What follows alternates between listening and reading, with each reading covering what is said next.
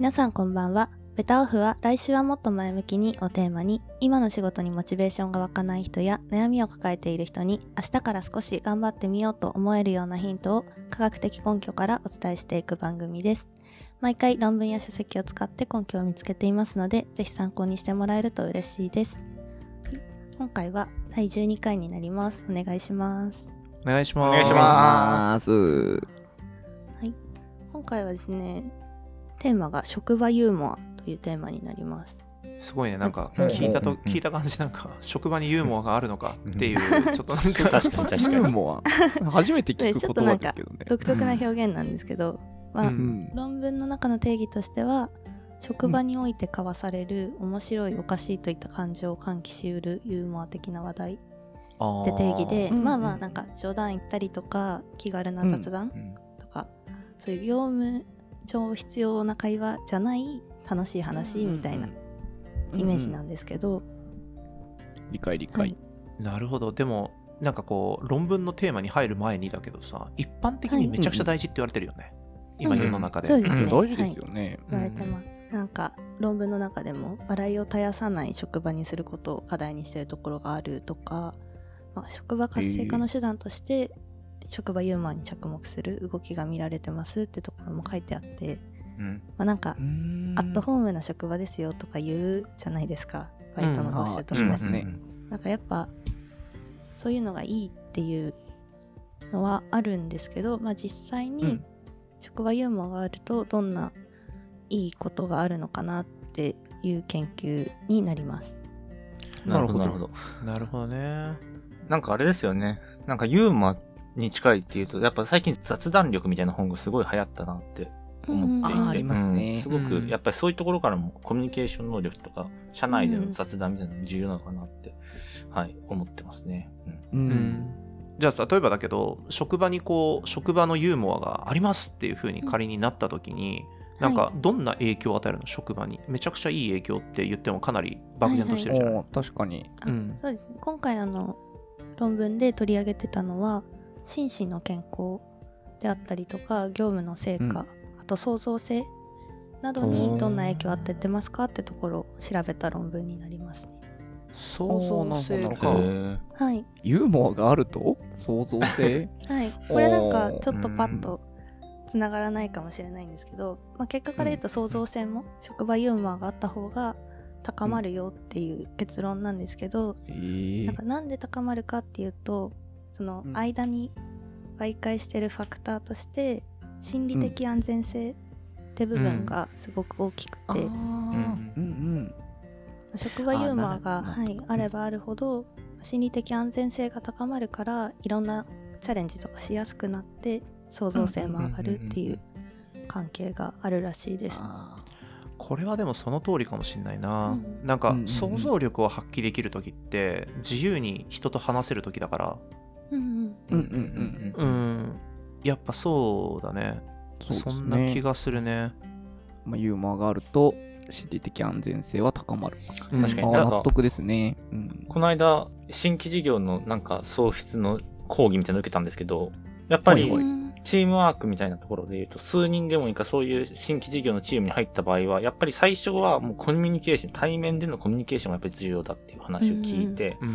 なんかそこで人となりとか、どういう趣味思考してるかっていうのをやっぱかん感じること、うん。知ることが重要だっていうことを聞いて、やっぱりそういうところから、なんですかね、新しい想像がでしやすいとかやっぱその通りだろうなって、うん聞いてて思いましたね。うんうんうん。あとは何だう。ろう、結構ビジネスのさしてる CEO の人とかと話す機会があるんだけどよく言ってるのが、はい。やっぱたわいもない話からビジネスのアイディアって思いつくって言うんだよね。あうんーうーん、そう。だからなんだろう。それこそだから別にお酒の席でも何でもいいんだけどやっぱりうんうん心にこう障壁をなくなんていうのこう会話ができる関係性の中でポロッと出たことで、おじゃあこれにお金投資してみようみたいになることが結構多いみたいな話をするから、うん。やっぱそういう環境じゃないとうん独創性とか、はい。い、わゆる創造性みたいなのって出てこないのかもしれないね。もしかしたらね。うん確かになんか実際論文の中でもその心理的安全性って面以外にもユーモアが柔軟な思考を促したり新たな視点の獲得につながったりするってところでも、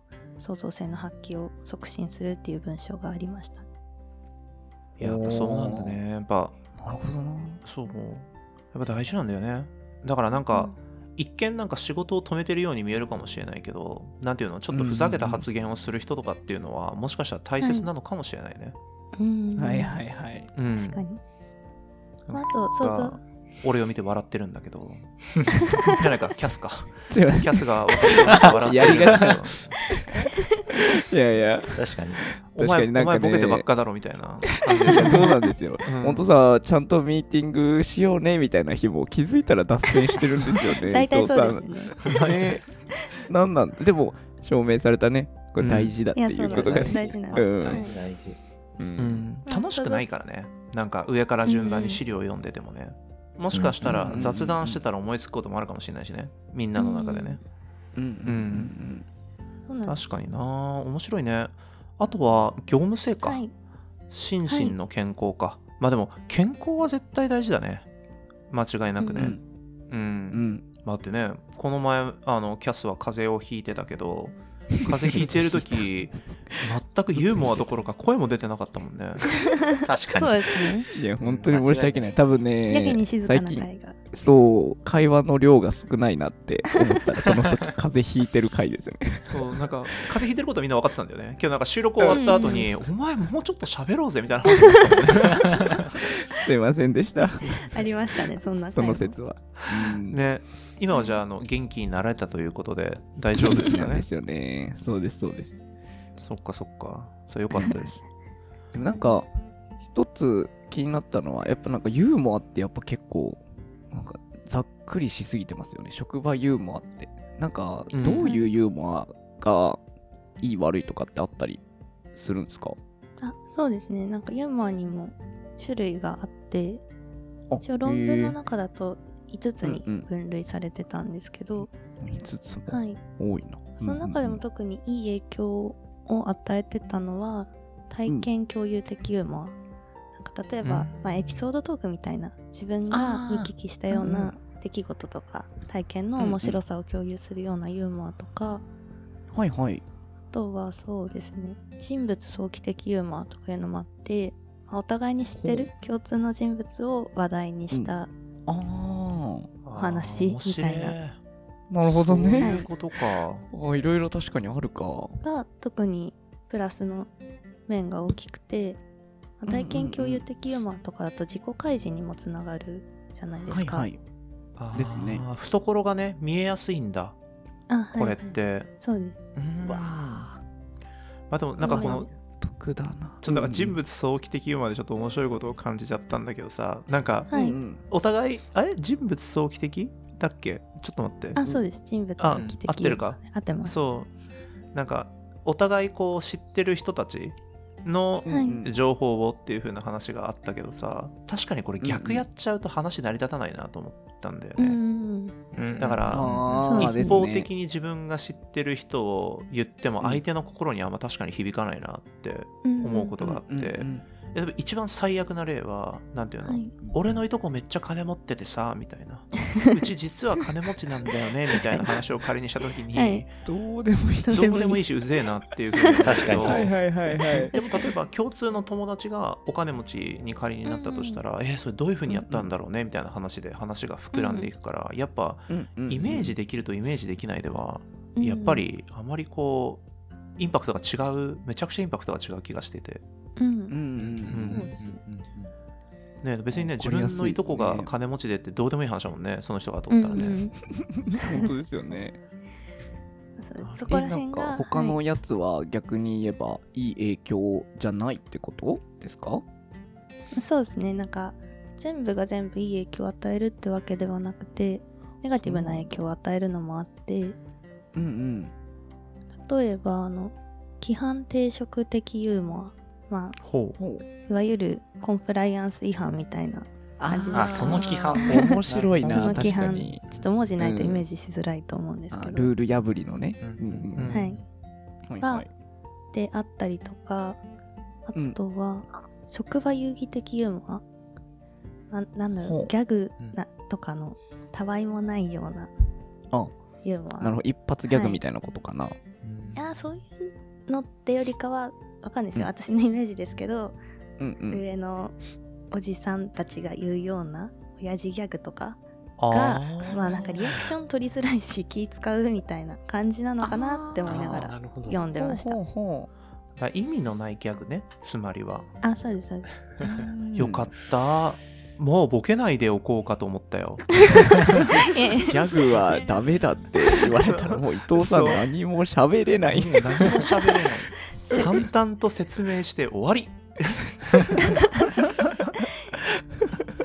よかったですね。よかったあ、でもなんか、規範定食的？あだからルール破るのは、確かになんかちょっと、どっちにも転びますよね。だからこれさ後ろにユーモアってついてるぐらいだから規範を抵触するような発言とか、そういう感じなんでしょ、はい。行動とかそういうことをしてるっていうことなんじゃないの、違うのかな？あそうです。ななんて言えばいいんだろう。なんか誰かをいじったり、まあ、セクハラっぽい感じであったりとか、ああそういうユーモアね。ほどね。そういうあれですね。あ面白くないですね、それは。確かにそれは良くないね。その、うん。コンプラ違反的で面白い環境を作ろうとする感じかあそうですそうです、うんうんうんそれはちょっと良くないね。